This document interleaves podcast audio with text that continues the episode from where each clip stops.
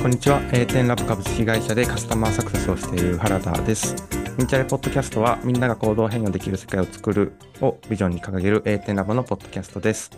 習慣化アプリミンチャレを開発し、提供しているメンバーが、主に A 点ラボでの仕事のことについて楽しく真面目にお届けします。A 点ラボのオフィスを覗いてみるような気持ちで、えーお聞きください。今回お越しいただいたのは、えー禁煙事業のチームの草加さんと長谷部さんです。よろしくお願いします。よろしくお願いします。お願いします。では今日のテーマはですね、まあ、禁煙事業の2023年の振り返りと2024年の抱負ということであの我々それぞれポジションがちょっと違うんですけど、まあ、そのそれぞれの視点から、え3人でお話しする形式でちょっと振り返りと抱負をお話ししていけたらなと思っております。では簡単に自己紹介とか、まあ、ポジションみたいなどういうことやってるのかっていうのを簡単にお話しお話ししていただきたくて草加さんからお願いしてもよいでしょうか。はい。A 点ラボの草加と申します。今、A 点に入っては1年半ぐらいですね。現在は、健保企業部という部署にいまして、主には、まあ禁煙プログラムであったり、またミンチャレを活用したサービスの企画を行っていたり、あとですね、禁煙プログラムを実施したりする企業さんの B2BCS という形でこう伴走支援しながら多くの方の経営成功を導けるようなものを行っております。今日はよろしくお願いします。お願いします。では長谷部さんお願いします。はい。A 定ラボの長谷部と申します。はい。私は弊社に入社して、えー2年半くらいになります。直近では禁煙プログラムのあの営業を担当しておりまして、まあ、今期来期の売上達成に向けてというところで活動しております。また少しあの次に控えるあのダイエット事業の開発にもあの携わっております。よろしくお願いいたします。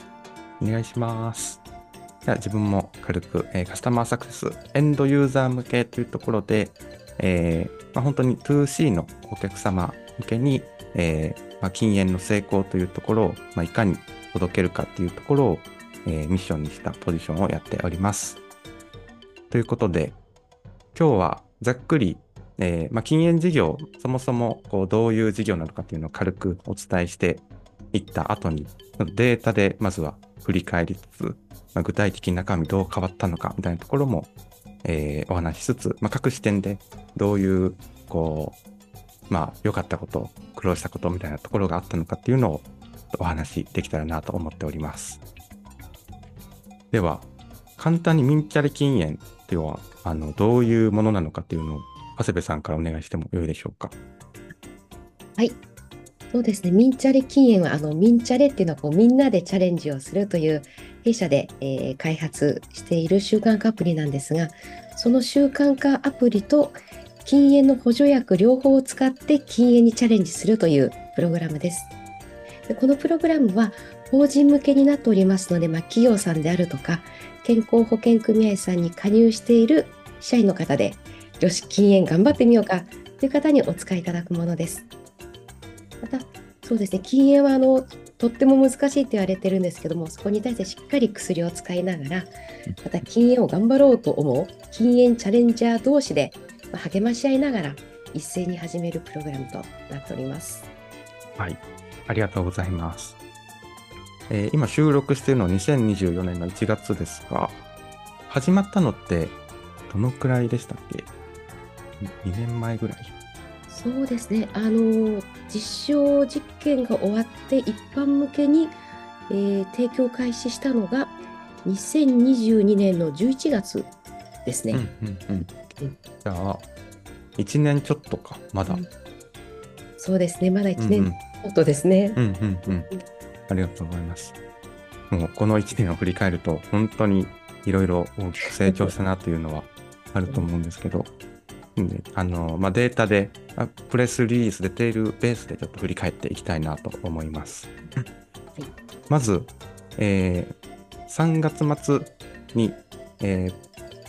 第1期ですね、禁煙プログラムの、えー本格的に始動した、まあ、一発目の禁煙プログラム、3ヶ月のプログラムがま終了して、ね、日立健康保険組合様にご参加いただきまして、515名参加で、え49%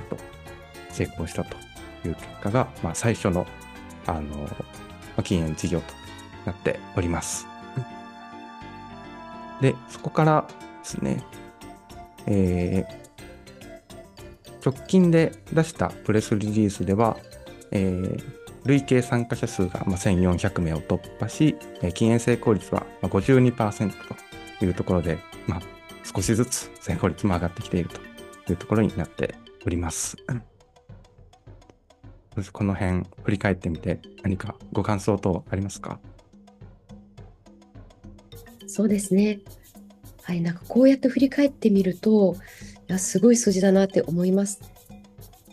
最初はその禁煙プログラムをその、まあ、実証実験の段階で、まあ、一定の成果が出たのでこう一般向けに販売をしたんですが、まあ、最初は利用いただけるお客様もお客様も見つからなかったりとか。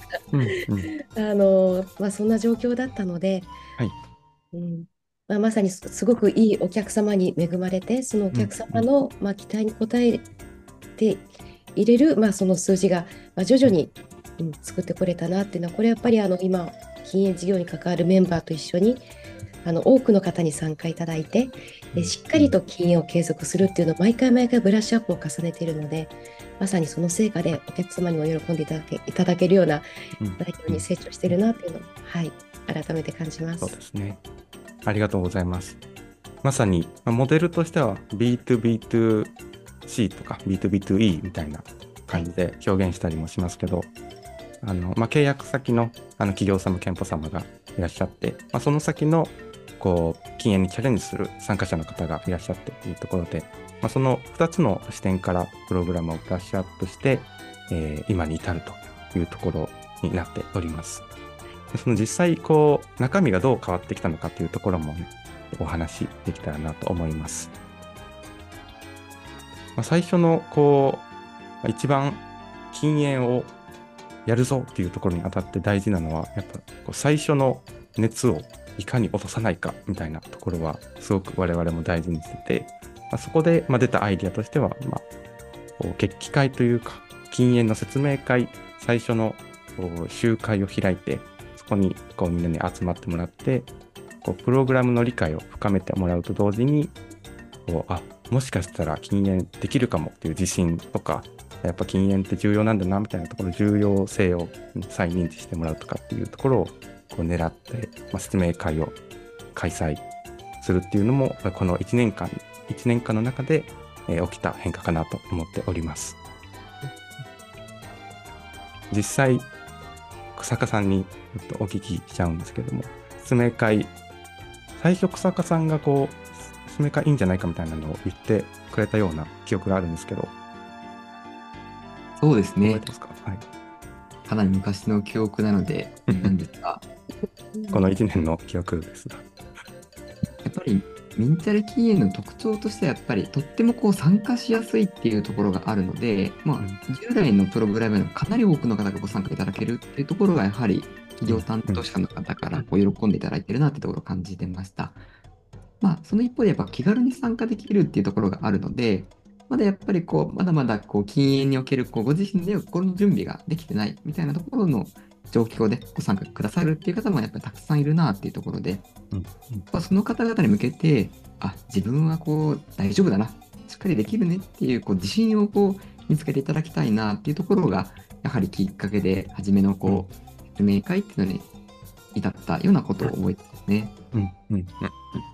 ありがとうございます。実際にデータを見ても説明会に参加してくれた人は成功率がやっぱしっかり高いというところはあるので、結構効果出てるなという実感あります。説明会に参加してくれた人の、まあ、感想としても、説応募した時より説明会の時の方が意欲が高まって、高まりましたみたいなところとか、説明会の動画あればぜひこう見返して今後のモチベーションにしたいですみたいな声もいただいてて、それはめちゃめちゃ嬉しかったですね。そうですね。やっぱりこう説明会でもこう、禁煙ってこう、実はこう、こっそりやりたいみたいな思いもあるので、説明会自体は参加者の方はお顔が見えず、まあ、私たち講師の人だけが映ってるような感じなんですけど、とはいえですね、こう一緒に頑張るんだよっていうのを仕掛けを作るためにこう手を挙げていただいたりとか、チャット送っていただいたり、みたいな、なるべく双方向のやってるんですけど、やっぱり一番最初は結構緊張しましたよね。本当に皆さん反応してくれるのかな？みたいな。確かに。でもやっぱり一発目にやった時に、こう、たくさんの方が反応してくれたり、うんこういう思いで禁煙頑張りますみたいなコメントがめちゃめちゃ一気に来た時は、ちょっと感動しましたね。いやー、そうですね。覚えてます、あれは。でも、まあ、その説明会も、こう、まあ、顔出し、ウェビナーという形でやってまして、まあ、ミンチャレという、まあ、5人1組で習慣化を目指すアプリについても、まあ、匿名でニックネームという形で、匿名にかという形で、まあ、個人が特定されないけど、一緒に禁煙頑張ってるみたいな感じを感じ取れるアプリになっているという感じですね。そうですね。うん私たちは行動変容でこう人を幸せにするっていうビジョンがあるんですけど、まあ、その行動変容の仕組みっていうところは、まあ、当然ミンチャレのアプリであったりっていうテクノロジーも当然あるんですけどもやっぱりこう人と人との関わり合いってやっぱり行動を続けるとっても強い仕掛けっていうところがあるので、うん。説明会もあえてこう生放送でもう直接その場にいる方に語りかけるっていうのがやっぱりとても大事だなっていうのはこうできて感じましたね。うんうんうん、確かに。熱が伝わる感じありますよね。そうですね。にうんうん。まあ、禁煙の仲間同士のつながりみたいなところも結構重視はしつつ、うんサポーター制度というところとかも、えー結構力を入れているところではあって、例えば、こう、パートナーの方だったり、こう、上司の方だったり、ご友人の方にサポーターになってもらって、禁煙頑張ってねっていうところを支援している制度も、えー行っております。実際サポーターに登録してくれた人の声は、こう、やっぱりこう、言う、サポーターに登録する、こう、サポーターになってくれませんか禁煙頑張るんでっていうこと自体が、自身の、こう、なんか、ちょっとしたプレッシャーになったりすることで、禁煙成功にすごく結びついているという結果も出ているという状況になります。契約先の方からは、あ、サポーターの、サポーター制度の何か声とかいただいてたりしますか？はい、そうですね。あの禁煙サポーターについては、あのこの近年禁煙支援プログラムを行う上ではサポーターって有効だよねっていうのがやはりこう健康保険組合の方々からも声いただいてましたが、プログラムとサポーター制度がこう切り離されているものだったんですよね。そこに対してあのミンチャレ禁煙の場合にはそのこのプログラムの中にサポーター制度を内包しているっていうのをお伝えするとそれはすごくいいねってやりたかったんだっていうお声をいただくので、まさにお客様がやりたいこともワンパッケージでワンストップでご提供できるあのプログラムに進化していってるんだなってすごく感じてます。だあの今あのサポーター制度の話も出たんですけれどもあの説明会も含めてそうなんですが我々が提供するミンチャリ禁煙っていうプログラムはあのまあ、従来型の禁煙支援プログラム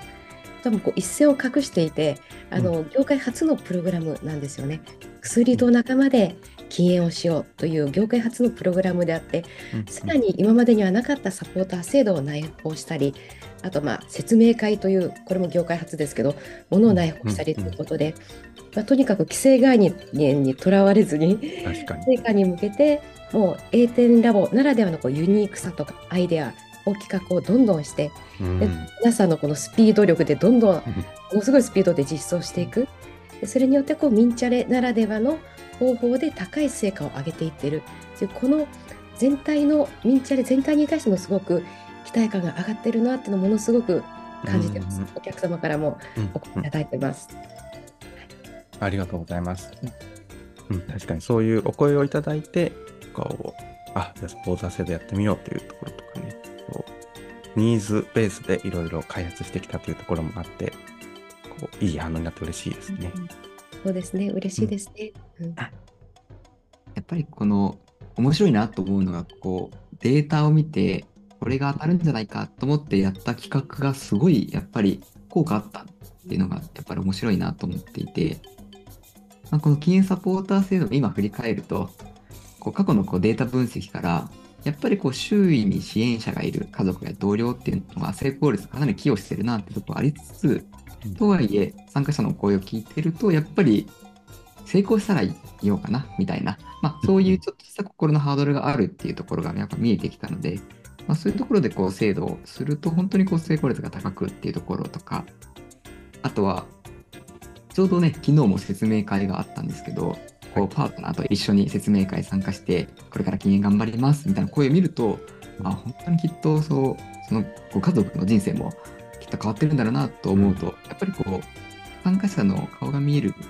あこういうふうに頑張ってくれてるんだなっていうのもやっぱりこのヘルスケアのインチャル禁煙とかやってるやりがいだなと感じますね。いやいい話だ。ねうん、でこのサポーター制度に力を入れようとした起点としては小さな試みに対してその分析をするときにもあの草加さん中心に分析をしていただいているわけですがいろんな切り口で分析をする中であこれは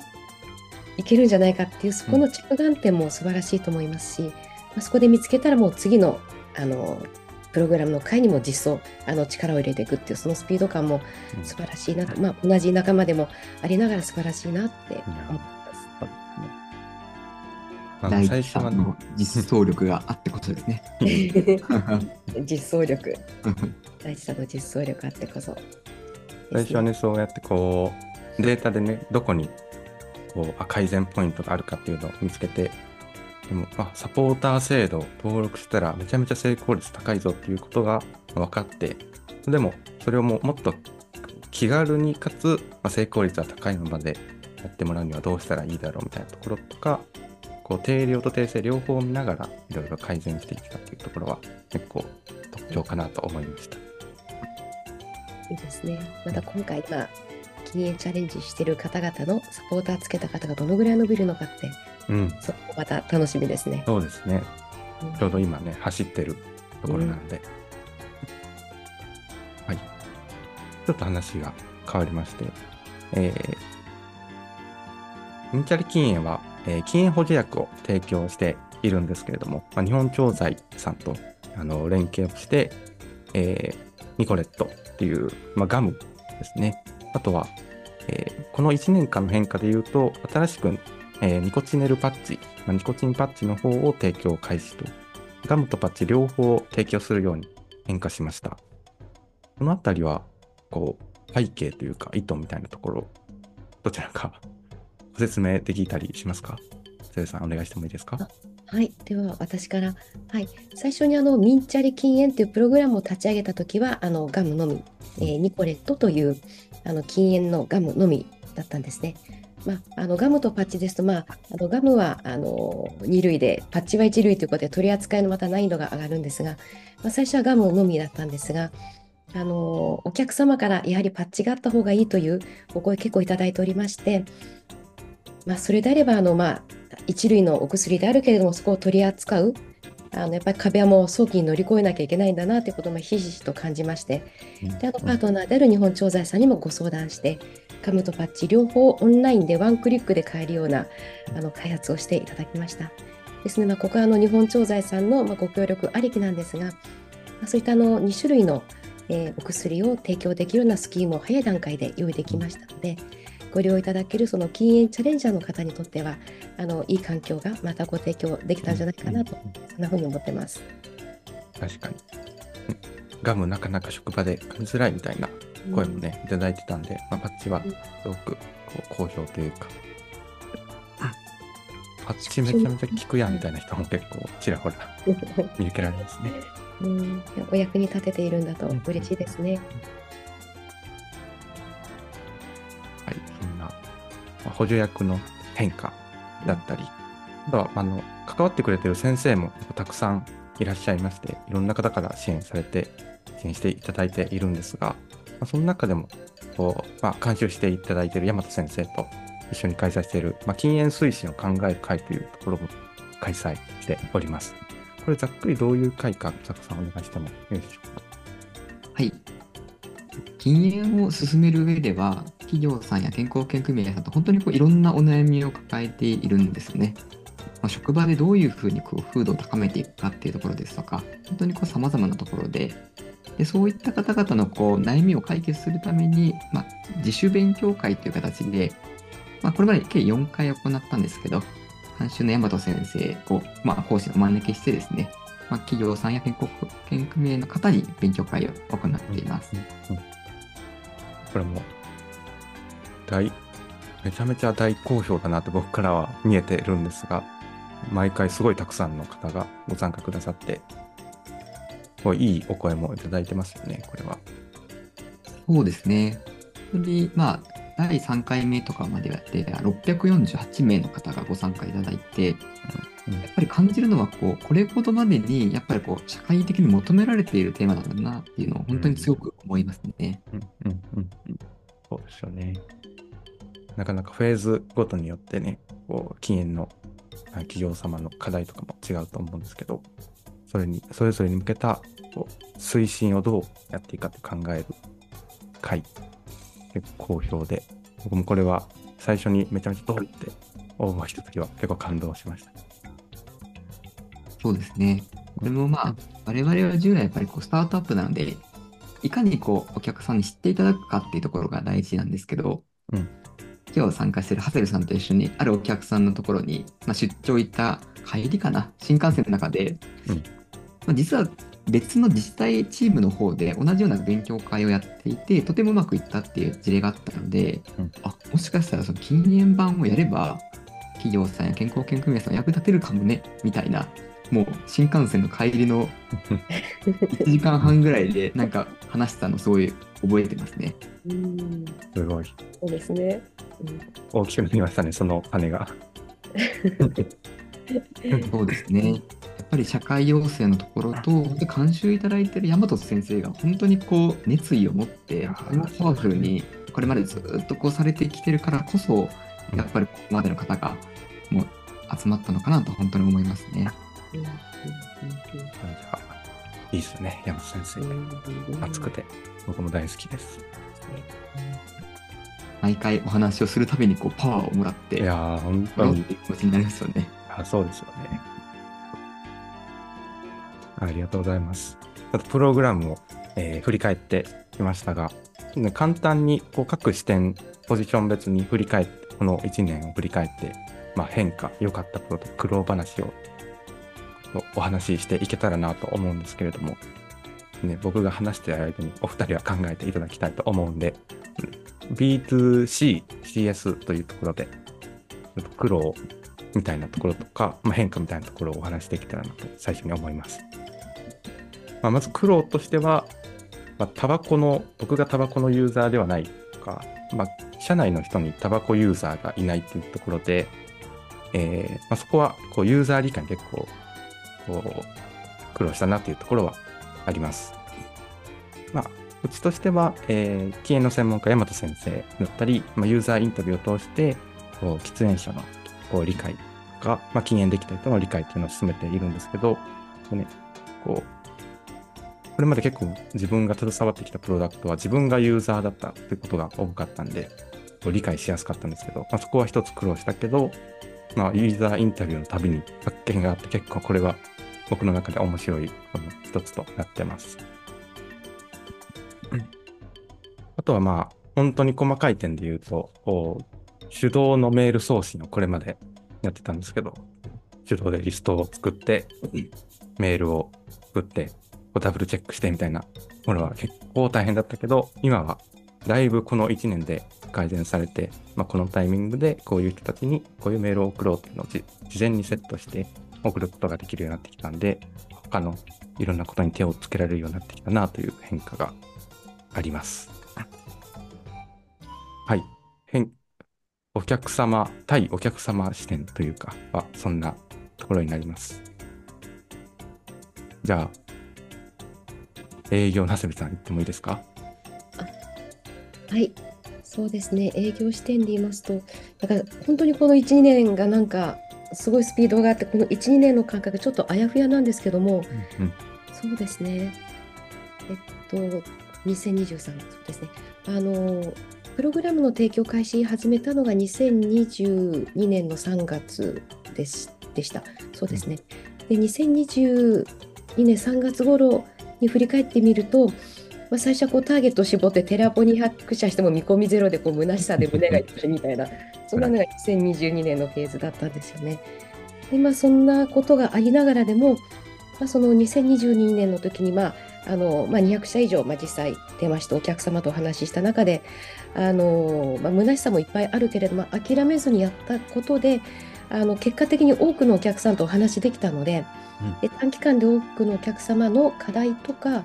ニーズを見ることができてそれを我々のプログラムの、まあ、どこに改善点があるのかなってことが、まあ、見えて結構スピードを持ってそのプログラムであったりご提案方法を改善したことであの足がかりができたのが2022年でした。でそして2023年ですね去年に当たるんですがで去年についてはあの少しずつお客様が増えてきてなんだろうこう車で言うとなんだこうタイヤをちょっと回し始めるフェーズっていうんでしょうか、お客様の課題も見えてきたのでそれに対するあの我々ソリューションを持っているということを、まあ、一件一件また丁寧に伝えつつまたあの禁煙推進を考える会というあの勉強会もあの設けたことで多くのお客様と接点ができ、えー、多くのお客様に対してのご提案ができた年だなというふうに思いました。で去年の前半結構苦労はしていたんですが去年の後半そうですねまさに秋冬あたりからはこちらからのテラポとか あのせずともお客様の方からお手合わせが増えてきた。そうですね。なんかこうこう車輪がこう回り始めたなっていうのを感じたのが去年の後半でした。うん、はい。まあ、そこにその流れで、まあ、今後は本当さらにあの激しくあの 激しくと言いますかあの多くのお客さんにもっとご提案するのが、まあ、今年のフェーズになると思うんですが、うん、まあ、まさにまとめると去年は動き始めて最後はこう車輪が大きく参り始めたな、うんうんうん、こんなことを実感するあの年でした。うんうん、ありがとう。まさにそれは、ね、チームみんなが感じてましたよね。うんかなり変わりましたよね、去年の秋冬口ぐらいから期待を感じる、うんうん、そんないい締めくくりができた年かなと思います。ありがとうございます。じゃあ、草加さんは、まあ、事業開発とか B2BCS みたいなところを担当されてますが、いかがでしょうか？振り返ってみて。そうですね。事業開発っていうところで言うと、やっぱりこう成果をいかに出すかっていうところが、初めはこうやっぱりこう模索しながらだったので、もうみんなで一緒に考えてってところが、まあ、大変でもあり、やりがいでもあったとこかなと思ってまして、冒頭で禁煙成功率52%とお伝えをしたんですけど、もしかしたらこう人によっては52%って高いのかな、低いのかなみたいな思われる方もいらっしゃるかもしれないんですが、まあ、一般的にこうお一人でこう禁煙チャレンジすると大体4%ぐらい。で、一般的禁煙外来というところに一定ってところはまあ約30%ぐらいってところがあるので、やっぱりこう今52%の検成効率だと本当にこうすごいと言ってくださるようになったんですが、まあ、ここまで至るまでには本当にこう1%、1%をこう仕組みの中で積み重ねてっていうところ、それがこう、やりたいことはいっぱいあるんですけど、どこから着手するかとかね、本当にこれがうまくいくのかみたいなところをこう、かなり短いサイクルで PTC 回しながらっていうところは、まあ、結構大変だったとこかなと思いますね。あとはまあ、お客さんと一緒に、まあ、クライアント企業と一緒に伴走支援するところで言うと、やっぱりいかにいいプログラムでも、ご参加くださらないと、やっぱり価値をお届けできないっていうところがあるので、やっぱりこう告知その計画とかですね、一緒にツールを作ったりっていうところがあるんですけど、やっぱり先方のご担当者もかなりお忙しい状況の中で、すべての取り組みができるわけではないっていうところがあるので、いかにその中でも効果的な施策をお客さんと一緒に考えて、これなら集まるねっていうこう一緒の気持ちを高めていくっていうところはやっぱりとっても大事だったなっていうのは本当にこの1年やってみて感じたところですね。ありがとうございます。まさに一緒になって同じ目標を見てこう心熱くやるみたいなところが、うん、この1年見てあすごく大事なんだなって思ったところでした。ね。うんうん担当者だったり、プログラム参加者の心に火をつけるっていうのを、うん、まあ、昨年中頃はこうテーマにして、そうですね。いろいろやっていったのを、なんか今思い出しました。うんうんうん。はい、ありがとうございます。では、まあ、振り返っていただいたところで、まあ、今後、禁煙事業どうなっていくかっていうところをお話ししたいんですけれども、今後どうなっていくでしょうか？パテルさん、いかがでしょうか？そうですね。はい。あの、今後は、やはりあの、禁煙っていうのは、あの、まあ、企業様からよくいただく言葉ですが、あのなかなか参加してもらうのが難しいけれどもやっぱりご本人やあの一緒に勤める方々にとってもやはりあの禁煙というのは求められているということでやはりこのニーズはあの非常に高くあります。で難易度はあのとっても高いと思います。ただ、やっぱり従来の手法でなく、今、ミンチャレが求められているっていうのは、あの我々だからこそできるお手伝いっていうのがあるからこそ求められていると思いますので、まあ、そこのあの期待にしっかり応えられるように、あの良いプログラムをあのご提供していきたいと思っています。まあ、そんな中ではあの今、本当にあの少数で対応していますが、多くのお客様のご期待に対してあのちょっと人数が少なくて対応できてないところもあるので、まあ、あの本当に意欲的なあの方々に、えー、集まっていただいてであの総力戦で多くの企業のあのご期待に応えられるように、まあ、今年はさらにパワーアップして、まあ、営業活動も進めていきたいなと思ってます。うん、ありがとうございます。草加さんからはコメントありますか？そうですね。やっぱりまだまだミンチャレ禁煙定の成果をこう1年間にギュッとこう作ったんですけど、まあ、バージョン1位だと思ってます。本当にこう、日本中のこう、気にしたいなと思う方に届けていくためには、まだまだ足りないっていうところがありますので、まあ、本当にこう、お客さんの声を聞きながら、サービスにこう組み込んで、それを回していくっていうところを、本当にまだこれからっていうところがありますので、それをこう、一緒に楽しく、激しくやってくださる方が入ると、本当にこう、これが本当にこう、届いていくなっていうのを感じますので、うん、それをやっていきたいですね。そうですね。ありがとうございます。もうまさに、こう、2024年の、こう、もうすでに契約が決まっているところだけでも、あ、てか足りねえっていうのはもう見えてるので、結構、近々の課題では